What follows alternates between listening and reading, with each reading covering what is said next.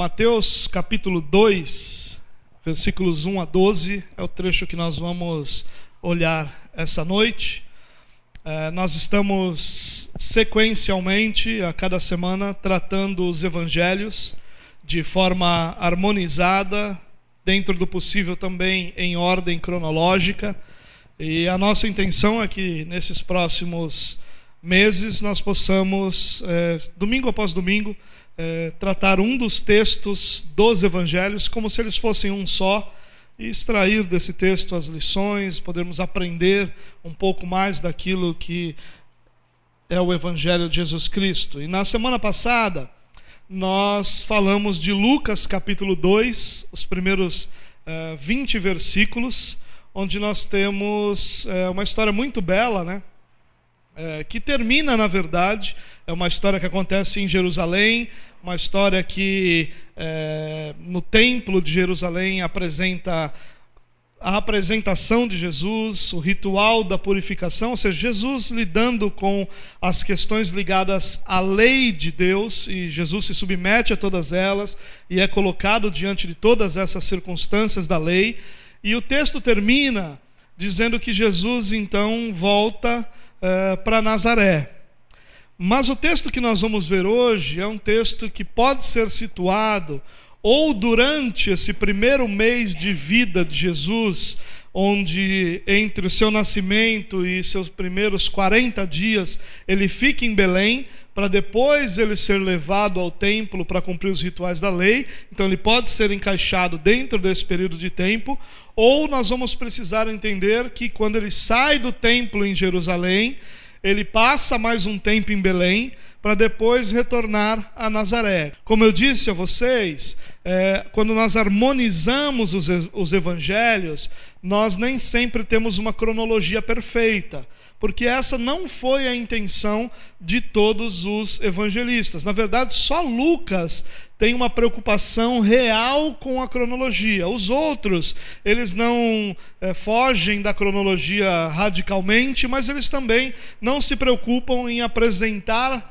os textos em forma ou em ordem cronológica. Muitas vezes eles vão mudando os textos de lugar para que a narrativa que eles estão contando possa ser melhor compreendida.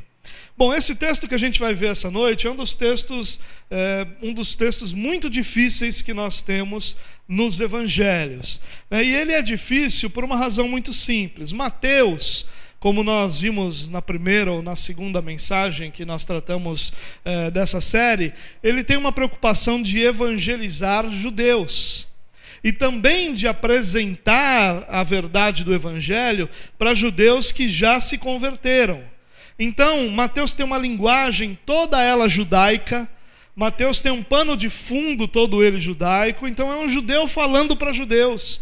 É, e ele não, então, então ele não se preocupa, por exemplo, em explicar algumas coisas do judaísmo, o que torna os textos dele, de Mateus, um pouco difíceis. Mas esse texto em especial, ele vai propor, ele vai nos ensinar que Jesus veio para todos os povos e não somente para os judeus.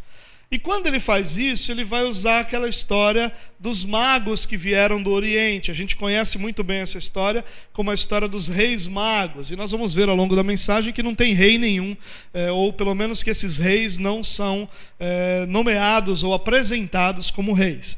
Bom, mas ele vai tratar da história desses magos vindos do Oriente e quando ele apresenta essa história, ele vai ter um foco. E o foco principal é de apresentar o contraste entre os religiosos judeus e os gentios que diferente dos religiosos judeus, tinham um coração voltado para o Salvador, para a salvação, para o próprio Jesus Cristo. E como ele está focado nisso, ele não apresenta muitos detalhes. Então é um texto difícil na explicação, mas é também um texto perigoso, porque é um texto que vai nos tentar a enxergarmos no texto mais do que o texto nos ensina.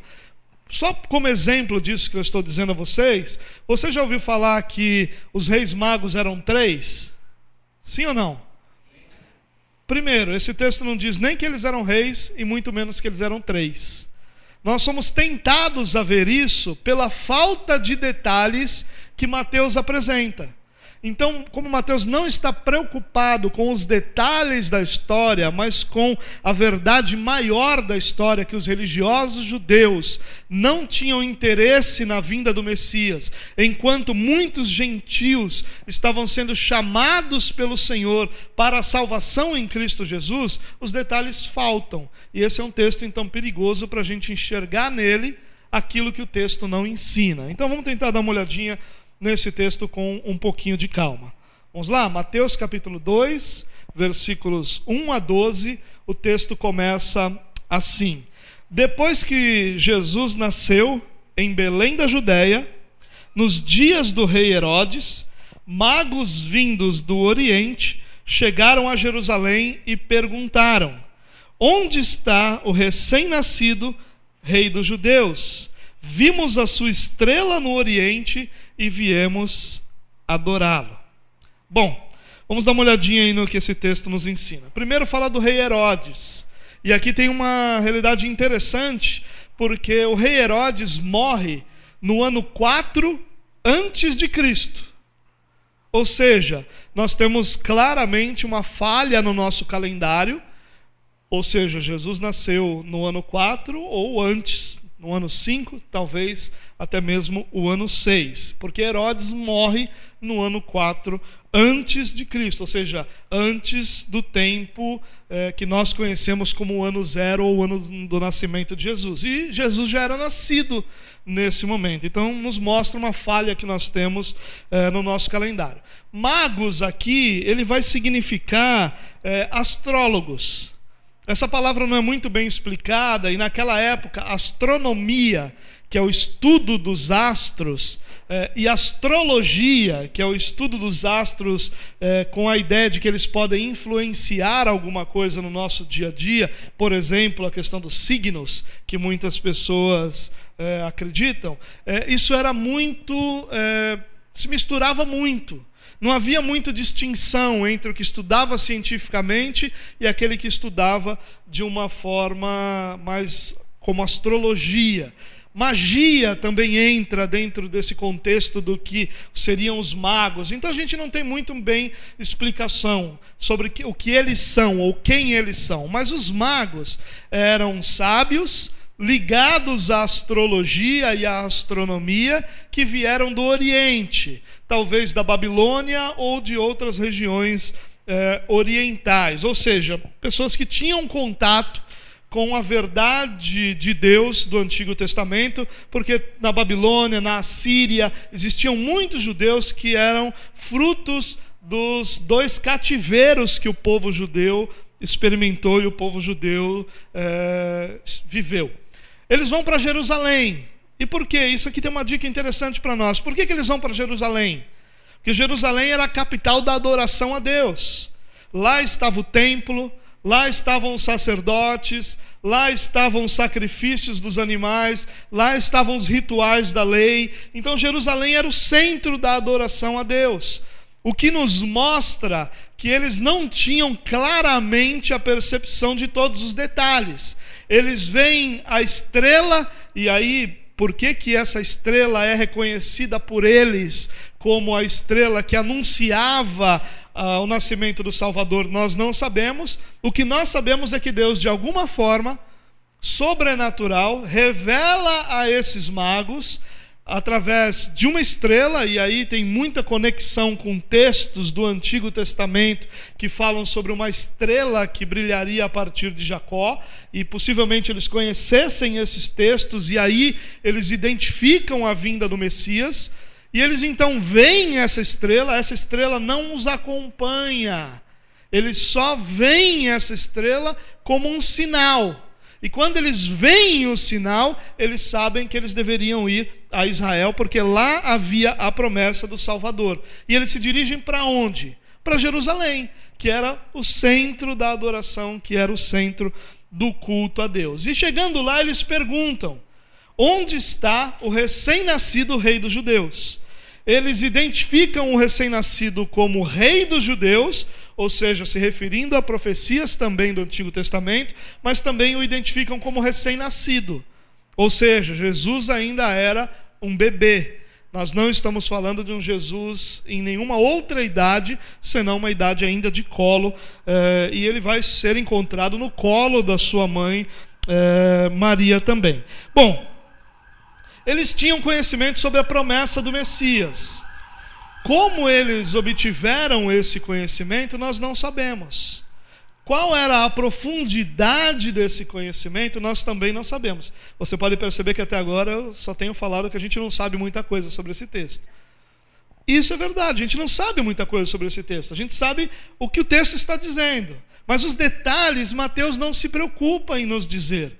E lá na, no final da mensagem, nas aplicações, se você ainda estiver aí, ainda estiver acordado, eu vou é, levar você a compreender como isso é importante para a nossa fé. Não saber todos os detalhes e não saber todas as coisas. Espero que essa propaganda te ajude a, a se manter aí e, e acordado até o final é, da mensagem. Bom, é, quem eram esses homens? Nós não sabemos também. Mas nós sabemos algumas coisas. Que o texto não diz que eram três. Nós pressupomos que eram três porque eles trazem três presentes diferentes. Mas isso não quer dizer que eram apenas três homens. Poderiam ser dois homens com três presentes, poderiam ser quatro homens com três presentes diferentes. A Bíblia fala que eles abrem os seus tesouros, a ideia ali é de um baú que guardaria as suas riquezas, e dali eles tiram. Poderiam ser vários homens, ou dois apenas, que do seu baú de riquezas tiram esses presentes. Nós também sabemos que os nomes desses homens não eram Melchior, Baltazar e Gaspar. Isso vem lá da frente, centenas de anos depois do acontecimento, é que os nomes são colocados é, nele, na verdade. Então, esses detalhes que nós conhecemos dessa história são detalhes que são aquela tentação que eu falei no início. A tentação da gente ver no texto o que o texto não ensina. Isso é uma lição para nós, irmãos, porque o que o texto nos ensina é que é importante para nós. Nós precisamos compreender que, como inspiradas, as Escrituras vão ter todo o conteúdo necessário para a edificação da nossa fé. E que se alguma coisa não é explicada em detalhes, e se algum detalhe não é tratado profundamente, é porque aquilo é desnecessário para a edificação da nossa fé. Mas na nossa curiosidade natural, e não tem nada de errado nisso, a gente fica questionando esses detalhes, né? Quantos eram? Qual era o nome deles? E nada disso nos é ensinado, mas há uma lição muito superior aqui que nos é ensinada. Esses homens são o símbolo da salvação que alcança não apenas os judeus. Até então, até esse momento, ah, os judeus é que tinham uma importância histórica superior a todos os outros povos. Paulo, só para você lembrar, Paulo em Romanos capítulo 9, versículos 4 e 5, ele diz o seguinte: deles, dos judeus, é a adoção de filhos, deles é a glória divina, as alianças, a concessão da lei, a adoração no templo e as promessas. Deles são os patriarcas, e a partir deles se traça a linhagem humana de Cristo. Não há como negar a importância fundamental dos judeus para o plano de salvação de Deus. A palavra de Deus diz que a lei serviu como uma espécie de tutor até que Cristo viesse, ou seja, guardou o povo até que Cristo viesse, cuidou do povo até que Cristo viesse firmando então a nova aliança que complementava todo esse pacto de Deus com a humanidade. Agora pense comigo, irmãos. Quando nós falamos dessa importância toda dos judeus, é natural que os judeus imaginassem que só eles seriam salvos. Nós somos o povo que tem a lei, nós somos o povo de onde vem o Messias, nós somos o povo que tem os patriarcas, nós temos as promessas, nós temos a aliança, então a salvação está conosco. O que esses magos representam, acima de qualquer outra coisa, é que a salvação não está limitada ao povo judeu, nem a povo algum, nem a grupo algum mas a salvação é concedida a todos aqueles que Deus atrai. A salvação é concedida a todos aqueles a quem concede, Deus concede o seu favor. A salvação não está limitada a um grupo étnico, a um, uma localidade geográfica, nem nenhuma outra limitação.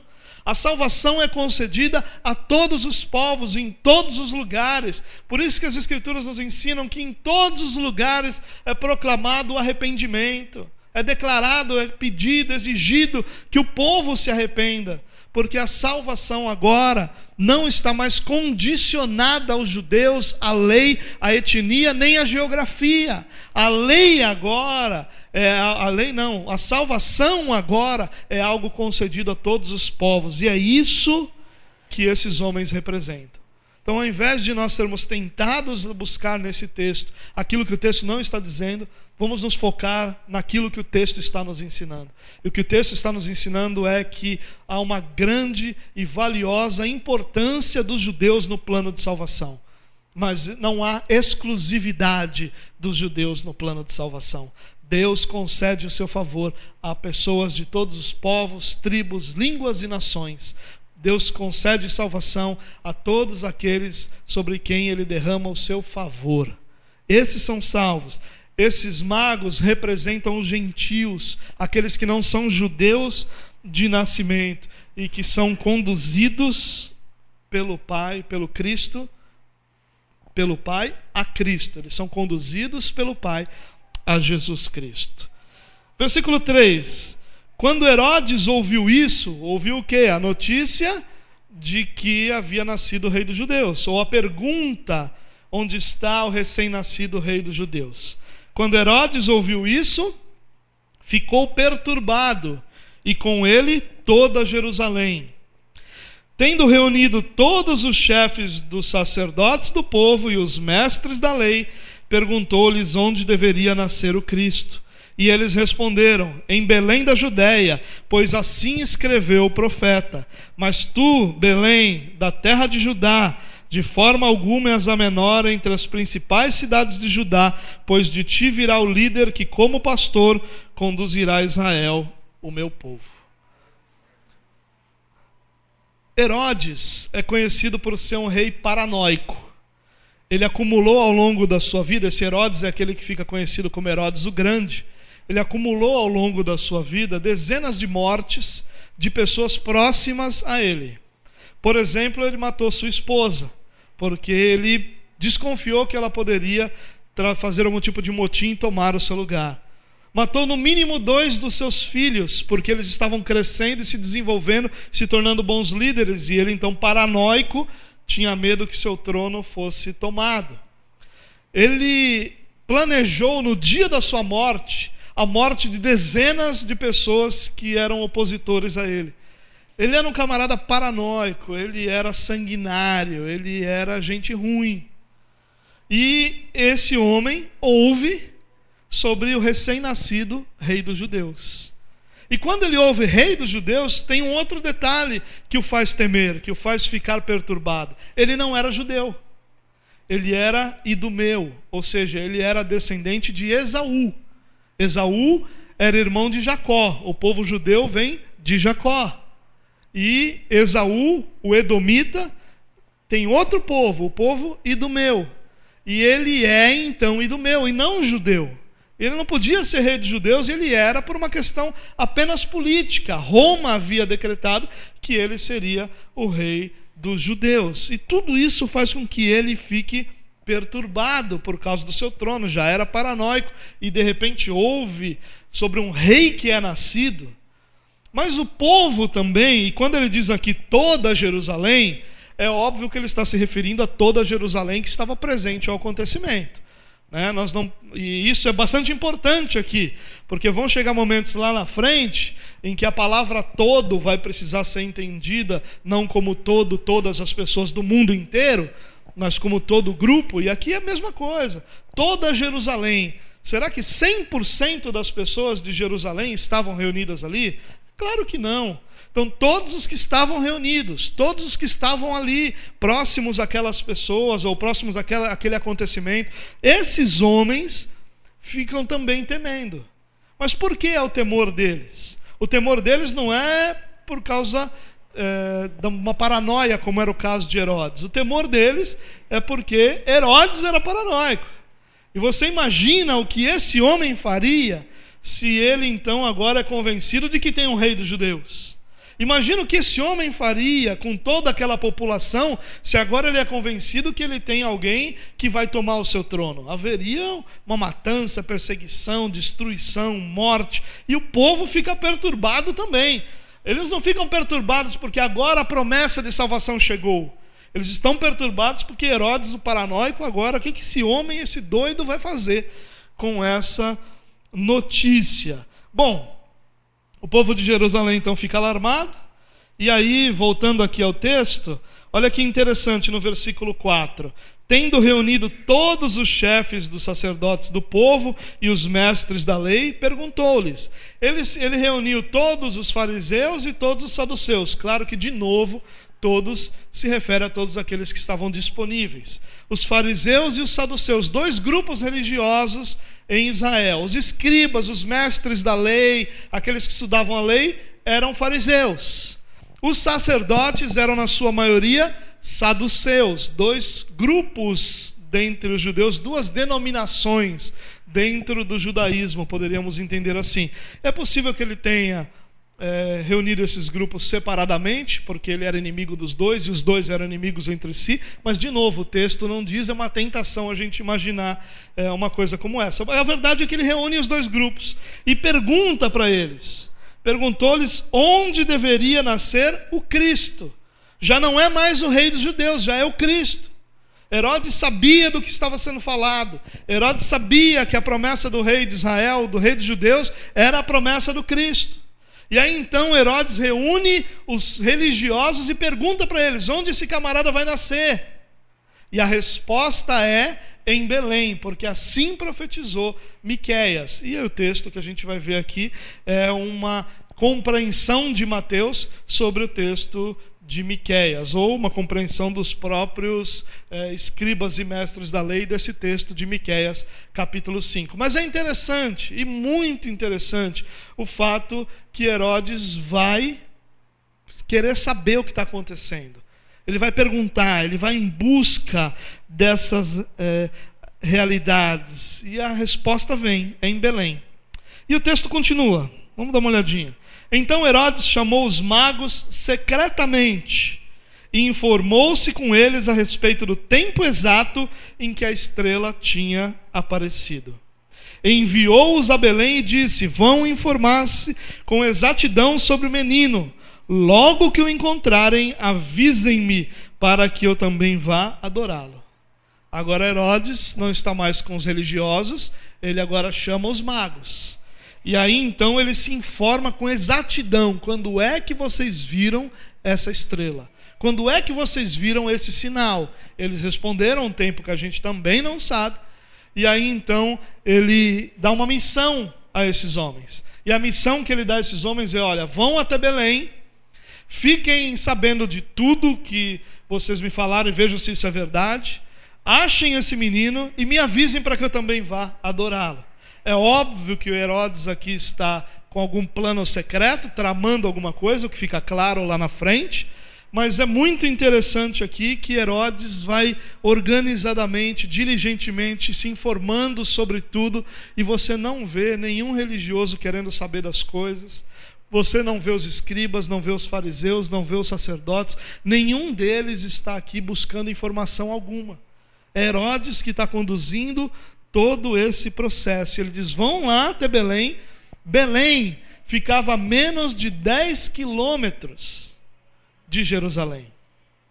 Era uma viagem curta, era uma viagem rápida, era uma viagem que não era das mais difíceis, não era, naquele tempo nenhuma viagem era fácil, mas não era uma viagem como, por exemplo, José e Maria fizeram de Nazaré até Belém, mais de 130 quilômetros. Era uma viagem curta, menos de 10 quilômetros. E ninguém está aqui se importando sobre nada. A participação dos religiosos simplesmente não existe. Nenhum deles parece se interessar pelo assunto. Nenhum deles parece ter acreditado nas palavras dos magos. E isso é interessante, sabe por quê? Porque é assim que religioso eh, age. Religioso menospreza aquele que aos seus olhos não deveria saber nada sobre Deus. É isso, eles olham para os magos e dizem: Nós temos a lei. Lembra do texto de Romanos 9? Nossa são, nossas são as promessas, nosso é tudo. E vem esses camaradas aí, astrólogos, sabe lá Deus de onde, lá do Oriente, dizendo que viram uma estrela e agora o, o, o Messias é recém-nascido. Quem são esses caras para acharem que sabem alguma coisa, para quererem saber alguma coisa? E é assim que eles agem. E aqui há um alerta para nós, irmãos. Os religiosos aqui são tão arrogantes a ponto de menosprezar o relato dos magos, simplesmente porque eles não eram judeus não seguiam a lei, simplesmente porque eles não eram o estereótipo que eles imaginavam que seria de alguém que trouxesse essas notícias. Portanto, eles não deveriam ter conhecimento sobre as promessas, e a gente precisa ser prudente, irmãos. Prudente como os bereanos. Nós precisamos ouvir as coisas, confrontar isso com as Escrituras e guardar em nosso coração aquilo que é verdade de Deus. É isso que nós precisamos fazer. Nós não podemos agir de forma arrogante, imaginando que pela pessoa que está falando alguma coisa não pode vir nada de bom. É assim que eles agiram. Eles olharam para os magos e os magos não cumpriam o padrão de religioso. Eu me lembro aqui de uma história de quando eu estava na Bahia e eu estava caminhando num dos dias, eu já fiz isso em algum momento da minha vida, é, há muitos anos atrás, mas eu estava caminhando e de repente eu vi uma irmã da igreja próxima ao seu trabalho e caminhei até lá, parei, conversei um pouco com ela e vieram dois pastores que a conheciam e aí então a cumprimentaram e ela me apresentou. Ela disse: Olha, esse aqui é o meu pastor. E eu estava de camiseta, bermuda, tênis para caminhada. Eles me cumprimentaram e com aquele olhar assim, né, que te mede sabe? Tipo o olhar de raio-x, né? Te mede de cima embaixo, deixa eu ver se ele tem a, a fisionomia, o estereótipo de um pastor. Eu não tinha. E aí então, a maneira como eles me trataram foi simplesmente reflexo disso. Simplesmente reflexo de olhando alguém que não poderia ter nada a oferecer, que não poderia ter nada a falar, que nada poderia acrescentar à vida deles. E religioso age assim o tempo todo. Esse relato que eu estou dizendo a vocês não é nada novo, não é nada diferente do normal. O religioso age assim o tempo todo. Se você não está fantasiado do religioso que eles imaginam que você deveria estar, eles não querem te ouvir. Se o seu linguajar não é o linguajar do dialeto que eles falam, eles não querem te ouvir. Se o que você é é diferente daquilo que eles acham que você deveria ser para ser filho de Deus, eles não querem te ouvir. E nós estamos cercados de pessoas assim. O nosso dia a dia, nossa sociedade é cercada de pessoas assim, religiosos arrogantes, que não ouvem ninguém, porque acham que sabem todas as coisas. Esses religiosos judeus são um alerta para nós. Eles caminharam em direção à destruição por causa da arrogância deles, porque Deus abate o soberbo. Eles foram abatidos e não encontraram salvação, mesmo estando diante do Messias. Nós não sabemos se esse relato aconteceu antes da apresentação dele no templo ou depois. Seja antes ou seja depois, eles tiveram Jesus com eles, diante deles. Um dos sacerdotes, talvez algum dos que estivesse aqui, o apresentou.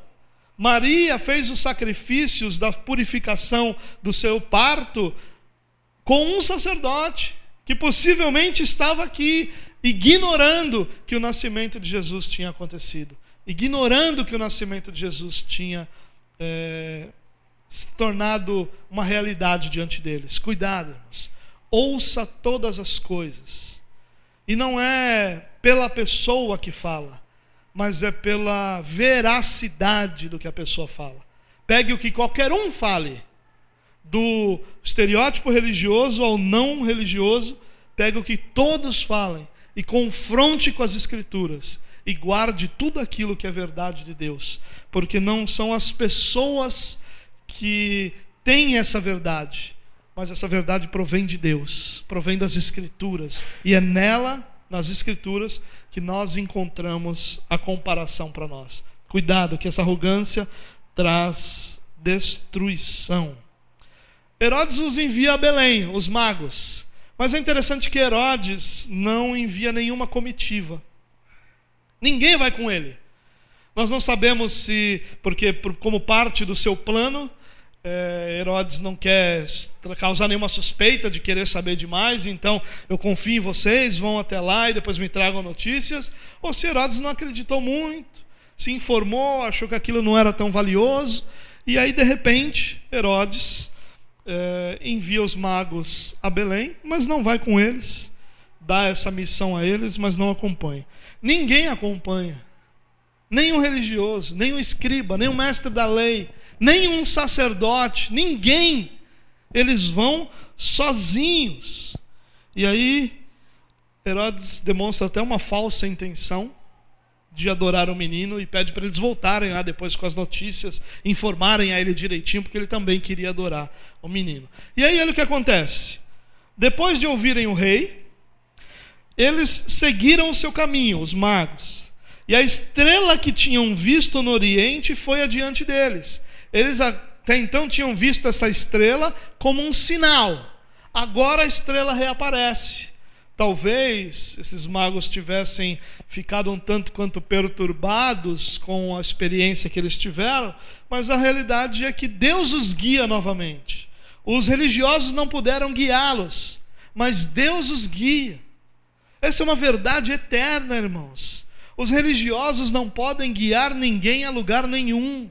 Só Deus é capaz de nos guiar ao Filho. Se Deus não nos guiar ao Filho, tudo que os religiosos podem fazer é nos confundir e nos enviar sem sabermos para onde estamos indo. Só o Pai pode nos guiar ao Filho. E foi o Pai que nos guiou ao Filho. E por isso que hoje nós conhecemos o Filho, porque o Pai nos guiou até ele.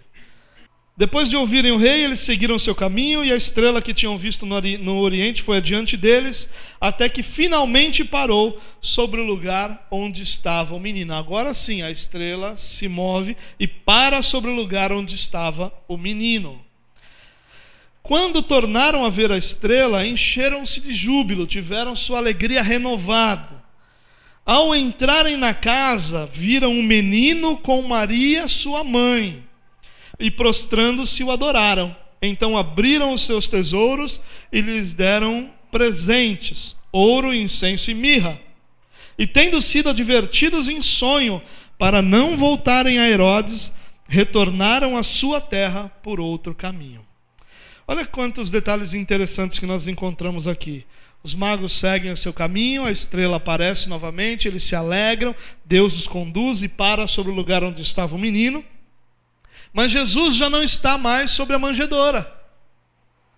Já soube, não, Jesus não está já mais na manjedoura. Jesus agora está na casa. Perceba que os magos entram na casa. O que, que aconteceu? Ah, o tumulto do recenseamento passou, a cidade de Belém se esvaziou e agora eles encontram espaço na hospedaria ou na casa de alguém, mas a questão é que eles estão mais bem acomodados, agora numa casa, não mais na manjedoura. E eles entram na casa e Jesus estava com Maria, no colo de Maria. E olha que interessante, diz que estando Jesus com Maria, eles o adoraram, se prostraram diante dele, não diante de Maria, mas diante dele, e se prostram e adoram a Jesus. Essa adoração não quer dizer que os magos sabiam que Jesus era Deus, mas sabiam que ele era o Salvador, sabiam que ele era a promessa de salvação, sabiam que ele era o enviado de Deus para a salvação dos povos, e então eles o adoram, se prostram diante dele e rendem adoração a Jesus. E aí eles abrem seus tesouros, seu baú com as riquezas e oferecem ouro, incenso e mirra. E de novo a gente é tentado a buscar significado em ouro, incenso e mirra. O que, que significa? O que, que significa o ouro? Será que não é sobre a divindade de Jesus? O que, que significa o incenso? Na realidade, será que o ouro não é sobre a realeza? Será que é, o incenso não é para o Jesus Deus? Será que a mirra não é sobre o Jesus crucificado, sobre o seu velório? Mas é muito difícil que os magos tivessem enxergado tudo isso. Eles abriram seus tesouros e tiraram do que tinham lá dentro ouro, incenso e mirra. O que nós entendemos aí é que eram três coisas muito valiosas. E ao invés de nós entendermos o significado de ouro, incenso e mirra, nós podemos é, pensar ou entender a razão do ouro, incenso e mirra. Na sequência, eles vão para o Egito, eles vão fazer uma viagem longa para o Egito. Isso, esse ouro, esse incenso e essa mirra, três produtos caríssimos, de muito valor, são usados durante a caminhada deles em direção ao Egito, são usados para financiar toda essa é, viagem. Bom, depois eles são então divinamente inspirados por Deus, mais uma vez, e agora eles sonham, não é mais uma estrela, mas um sonho e nesse sonho eles são instruídos a não voltarem para Herodes, mas a fazer outro caminho.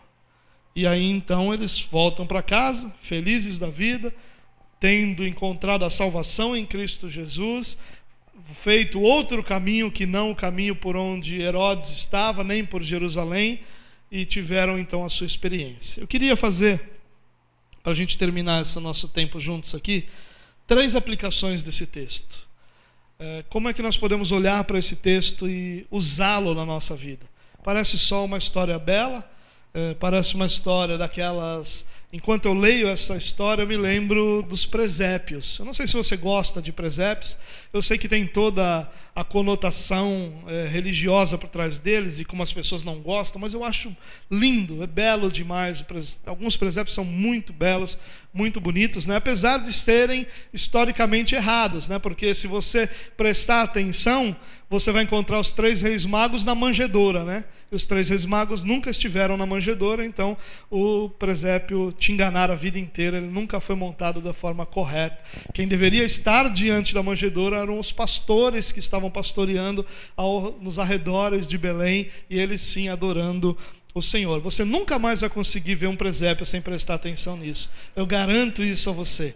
Né? E espero que isso seja para o bem. Espero que você não, leia, não veja o presépio e diga: o Marioto acabou com a minha alegria de ver um presépio. Agora você vai estar historicamente muito melhor do que sempre esteve e vai poder apreciar melhor a beleza que é, que pode ser um presépio. Bom, vamos lá. As aplicações. Primeira delas.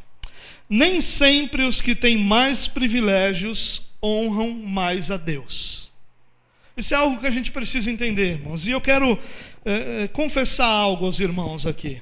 Eu confesso que quando eu vejo é, essa verdade, de que nem sempre os que têm mais privilégios honram mais a Deus, meu coração é, descansa, meu coração se acalma, eu sou livre da frustração. Porque quando eu vejo as necessidades que nossa sociedade tem, as necessidades que as pessoas têm, como nós vivemos numa sociedade carente de educação, carente de saúde, carente de amor, e ao mesmo tempo eu vejo instituições religiosas que poderiam, sem mal arranhar o seu orçamento, se envolver nessas realidades e mudar a realidade de muita gente, eu me entristeço demais, eu me iro contra isso, eu questiono o porquê dessas coisas. E, e eu, eu, confesso a vocês que isso mexe muito comigo. Eu chego a questionar se a gente não entendeu tudo errado esse negócio de igreja. Se a gente não devia fechar tudo e começar de novo, dizer assim, oh, vamos ficar orando aqui até outro Pentecostes para ver se a gente entende agora, porque parece que a gente não entendeu nada. Eu confesso aos irmãos que esse é o meu sentimento. Quando eu vejo pessoas, crianças com 7, 8, 9 anos de idade sem saber ler. Quando nós encontramos nos postos de saúde, eh, nos hospitais aqui da nossa região, pessoas que ficam horas e horas e horas para um atendimento, e meses e meses, e morrem e não fazem os seus exames. E nós vemos que mal arranharia o orçamento de um monte de igreja que a gente conhece. E eu fico dizendo para Deus, Senhor, acho que a gente entendeu tudo errado. Vamos decretar falência, vamos juntar essa galera em algum lugar, vamos orar até o Pentecostes vir de novo, porque quem sabe o Senhor tem misericórdia da gente. Mas aí eu vejo os religiosos de Israel. E eu vejo que os camaradas conheciam a lei. E eu vejo que aqui estão os principais sacerdotes, que aqui estão os mestres da lei, aqueles que ensinavam, e que nenhum deles se deu ao trabalho de fazer uma viagem de menos de 10 quilômetros. E aí meu coração se acalma, porque é assim que os religiosos são. Não são aqueles que necessariamente têm mais privilégios que mais honram a Deus. Aqueles que honram a Deus é são aqueles a quem Deus concedeu o privilégio de servirem a Ele. Os magos representam isso, representam aqueles que Deus chamou para servirem a Ele, mesmo sem se encaixarem absolutamente nada daquilo que é religião formal. Não se encaixam na sua maneira de falar, não se encaixam na sua maneira de vestir, não se encaixam na sua maneira de ser, não se encaixam na sua maneira de adorar, mas foram chamados pelo Senhor para servir a Deus e fazem isso com alegria, fazem isso com júbilo, fazem isso com gratidão, fazem isso fazendo viagens longas, fazem isso se gastando e isso acalma o meu coração. Porque se a gente for ficar pensando naqueles que podiam fazer, e não fazem, a gente vai fechar as portas e esperar alguma coisa milagrosa acontecer. Mas a gente não precisa. O que a gente precisa é entender essa realidade espiritual. Os recursos e a estrutura podem nos acomodar e podem, nos, e podem tirar de nós a alegria e a disposição de honrarmos a Deus. Não estou aqui dizendo que estrutura e recursos são ruins. Eu estou dizendo que a estrutura e o recurso trazem consigo o perigo de nos tornarem acomodados, de tirarem de nós a alegria que nós temos hoje de servir a Deus, porque tiram de nós a necessidade de orar, tiram de nós a necessidade de depender de Deus, porque está tudo lá. E a gente vive muitas vezes orando por algo que pode ser uma grande armadilha para nós. Porque o que a gente quer são recursos, o que a gente quer são outras coisas. E traz, isso traz um perigo consigo, que é o perigo de nos acomodarmos. Sabe? O que nós vemos hoje na igreja, instituição, é um esforço concentrado para gerenciar estruturas, para cuidar de coisas, para administrar recursos, e pessoas são completamente deixadas de lado. É claro que nós queremos mais, mas nós não podemos esquecermos que nós poderíamos hoje ter mais e de repente sermos identificados como esses homens que tinham tudo, todo o necessário para acolher Cristo e apresentá-lo ao mundo, mas não conseguem fazer uma viagem de menos de 10 quilômetros para ver se o Messias realmente estava em Belém. Pense nisso. O que importa de verdade é se nós estamos honrando a Deus, com estrutura ou sem, com recursos ou sem. A pergunta que sobra para nós, olhando essa história, é: estamos nós honrando a Deus? Porque não é a estrutura que determina isso, não são os recursos que determinam isso, é o nosso coração. Você lembra da história da, tão mal utilizada muitas vezes daquela viúva que entrega como oferta suas duas últimas moedinhas, que mal tinham valor. E Jesus diz que ela deu mais do que todo mundo. O que Jesus está dizendo é que nenhum outro homem ali honrou tanto a Deus quanto aquela mulher. E nós diríamos, mas Senhor, as moedas dela não davam para comprar dois pães, não dava para fazer nada. Como é que essa mulher pode honrar mais? Olha quantas outras pessoas estão dando fortunas e Jesus disse que todos eles estavam dando do que sobrava. Mas ela deu tudo o que tinha. Ela honrou a Deus não por ter estrutura, não por ter recursos, mas por estar disposta a dar tudo o que tinha ao reino de Deus. E quando eu falo tudo o que tinha, eu não estou falando de dinheiro. Ela estava disposta a dar o seu próprio conforto, porque isso que ela obteve depois de dar aquela moedinha. Ela estava disposta a dar o seu sustento, porque é isso que ela não teve depois das moedinhas. Então, às vezes nós nos enganamos, irmãos. O que realmente importa é se nós estamos honrando a Deus ou não. Os magos são um testemunho de condenação para os que vivem debaixo de religiosidade. Os religiosos são condenados pelo testemunho desses magos, que, sem ter o que os religiosos tinham, chegaram a Jesus e renderam glórias a Ele, adoração a Ele e contribuíram com aquilo que foi a vida dele. Segunda aplicação: conhecimento sem piedade para nada serve. Sabe, irmãos, eu tenho lidado com vários, várias pessoas que estão descobrindo a fé reformada. E aí, como nós postamos, a nossa igreja posta um monte de coisas de um monte de conteúdo. Nosso site tem um monte de conteúdo, nosso aplicativo tem um monte de conteúdo. É, muitas pessoas que estão começando a conhecer a fé reformada falam conosco. E a gente recebe mensagens de vários lugares do Brasil e a gente fala com várias pessoas. Mas tem uma coisa que está acontecendo, irmãos. Muita gente está reformando sua mente, mas não tem o seu coração reformado. Continuam com a mesma piedade que tinham antes, a mesma religiosidade que tinham antes, apesar de agora ter um conteúdo reformado em sua mente. Agora eles conhecem os cinco solas, agora eles conhecem eh, os cinco pontos do calvinismo ou as doutrinas da graça, agora eles conhecem a história de Lutero, que era um camarada que lutava contra o pecado, e de repente o texto de Romanos se abriu sobre eles, e agora eles sabem o que é justificação pela fé. Agora eles sabem muita coisa, mas nada disso chegou ao coração deles. E nenhuma dessas verdades fez com que eles adorassem a Deus de uma forma mais verdadeira. Nenhuma dessas verdades fez com que eles se tornassem mais diligentes para o reino de Deus. Ao contrário, essas verdades tornam muitas, essas pessoas em especial que eu estou citando, tornam essas pessoas pessoas completamente ausentes da vida da igreja.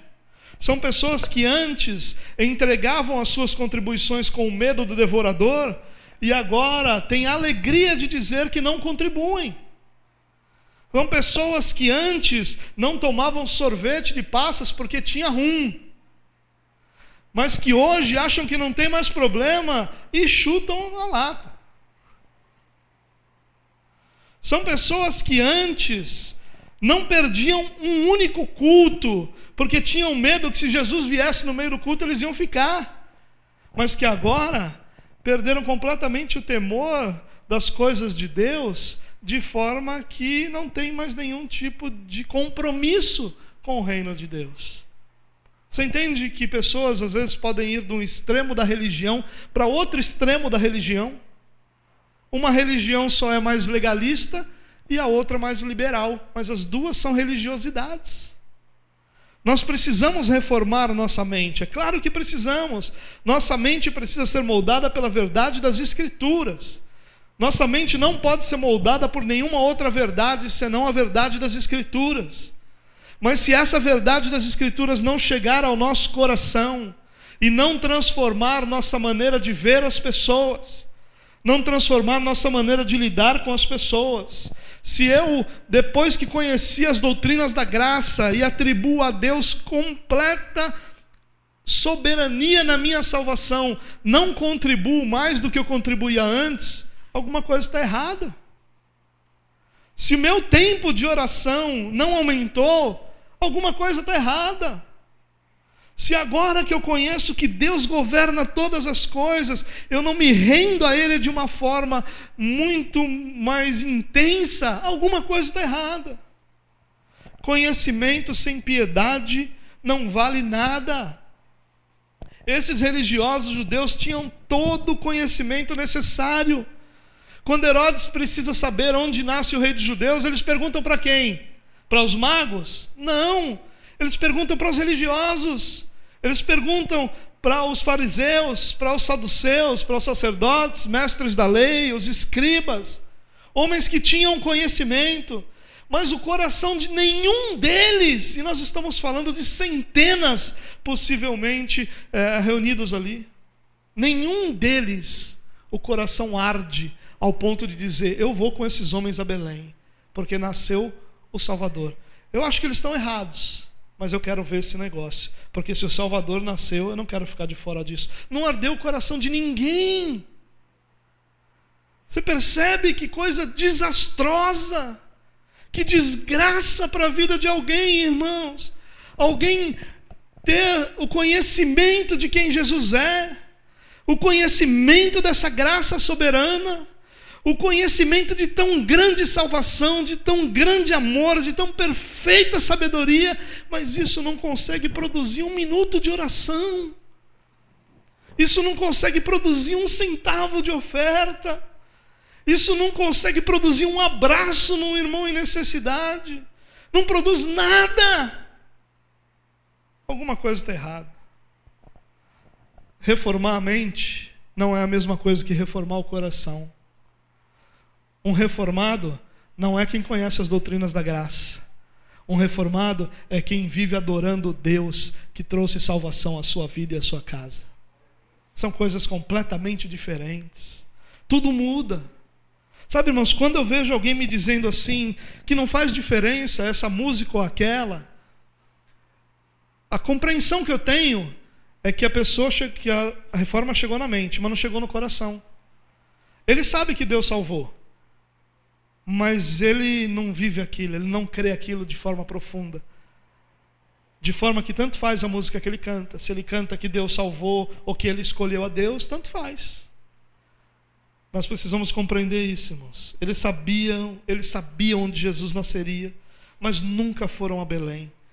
Eles sabiam tudo sobre o Messias, mas nunca o reconheceram nesses anos todos de ministério. Eles sabiam, mas nunca creram. Aqui é um alerta, irmãos, sobre como o conhecimento sem piedade. Piedade é a prática daquilo que a gente sabe. Pode nos manter longe de Jesus. Saber é uma coisa maravilhosa. O conhecimento é revolucionário. O conhecimento, ele abre os olhos para realidades que nós nunca antes vimos, nos permite ver um mundo completamente diferente daquele que nós víamos até saber alguma coisa. Mas se tudo que nós estamos fazendo é ver esse mundo novo, esse conhecimento não tem valor algum no reino de Deus. O verdadeiro conhecimento no reino de Deus, ele produz piedade, vida dedicada, vida rendida, vida submissa a verdade e a soberania de Deus. Em último lugar, para nós terminarmos, nossa jornada é pela fé. Eu falei agora há pouco sobre a justificação pela fé. A justificação pela fé é um dos pilares daquilo que nós conhecemos como fé reformada. Claro que nós somos justificados pela fé, mas não é como se nós fôssemos justificados pela fé e agora pronto, está tudo resolvido, não preciso mais de fé. A nossa jornada é pela fé. Nós só caminhamos com Jesus pela fé, porque o ambiente da nossa caminhada nunca vai ser o ideal. Entenda isso, irmãos. Isso é verdade bíblica para nós.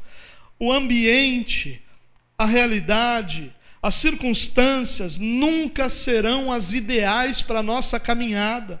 Nós sempre precisaremos que o nosso próximo passo seja dado pela fé.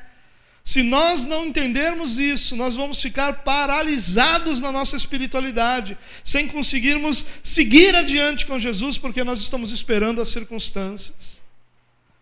Quem espera as circunstâncias ideais para plantação nunca planta.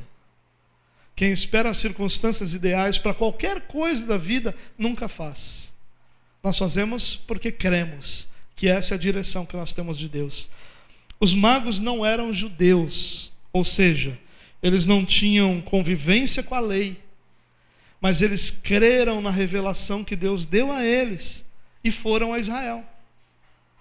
Eles não tinham as circunstâncias ideais para ir Israel, a Israel mas eles creram que Deus estava se revelando a eles e foram. Você imagina nessa viagem como que ela foi? Você acha que foi a viagem mais fácil? Naquela época você acha que tinha viagem fácil? Hoje em dia não tem, você imagina naquela época. Viagem com salteadores, viagem com tempo, o clima ruim. Andar no deserto significava andar debaixo de um enorme calor durante o dia, de um enorme frio durante a noite. Nós não estamos falando de condições ideais, nós estamos falando de fadiga, nós estamos falando de dificuldades, mas eles prevaleceram, persistiram até chegar em Jerusalém. A nossa caminhada é assim, irmãos. A gente está no deserto, tem hora que as coisas estão queimando o nosso cérebro, fervendo nossa cabeça. Tem horas que nós nos sentimos a verdadeira geladeira, não sentimos nada de Deus, nada. A gente canta música e só cantou. A gente ouve palavra e só ouviu. Parece que, que Deus não está em qualquer lugar, menos ali. Assim é a nossa caminhada. E por que nós continuamos caminhando? Porque as circunstâncias são as ideais? Não, porque nós cremos. A nossa jornada é pela fé. Nós cremos que aquele que nos resgatou continua nos sustentando e vai nos conduzir até o fim da jornada. Nós cremos. Em Jerusalém, olha aquela circunstância, eles não foram encorajados, nem acompanhados por ninguém, tanto que quando a estrela aparece, que eles se enchem de júbilo. Porque o que eles não tiveram em Jerusalém foi encorajamento. Não acontece assim às vezes com você? Semana passada um irmão me ligou, pastor, vamos almoçar, eu preciso me confessar. E aí então fui almoçar com ele, e ele falou uma coisa para mim, eu disse, irmão, vou orar com você porque minha luta é essa aí também. Ele ficou olhando para mim, acho, não sei se ele queria uma receita, né? Do que ele devia fazer para vencer aquilo. Eu disse: Olha, vamos combinar nós dois aqui. Quem vencer isso primeiro, ensina o outro para o outro vencer também. Porque, meu irmão, essa sua luta é a minha luta também. Essa é a nossa jornada. Você acha que a nossa jornada é de ter todas as respostas? Você acha que a nossa jornada é de ter pessoas do nosso lado que vão ser capacitadas a nos encorajar o tempo todo? Está enganado, irmãos. Vão ter muitos momentos da nossa vida que vão ser como essa ida a Jerusalém.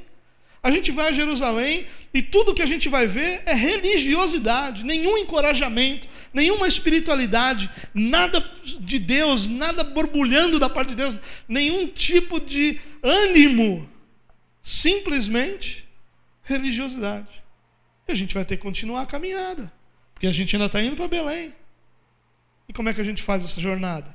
Pela fé, confiando que Deus vai nos sustentar. Quando eles chegam a Belém, eles entram na casa. Imagine a cena: está Maria, José e Maria, nós vimos isso na mensagem passada, eram pobres. Tanto que quando eles vão ao templo, eles oferecem o sacrifício que os pobres deveriam oferecer, porque eles não tinham dinheiro para oferecer o sacrifício do carneiro. Então eles oferecem uma segunda pomba ou uma segunda rolinha, que era o sacrifício dos pobres. Eles estão num lugar simples. José, Maria, vestidos de maneira simples. Não tinha ali diante de Jesus nenhuma riqueza. E eles chegam querendo conhecer quem? O rei dos judeus, o Cristo. E eles se deparam com quem? Com uma criança. Pobre. E como é que eles olham para aquela criança, se prostram e adoram diante a ela?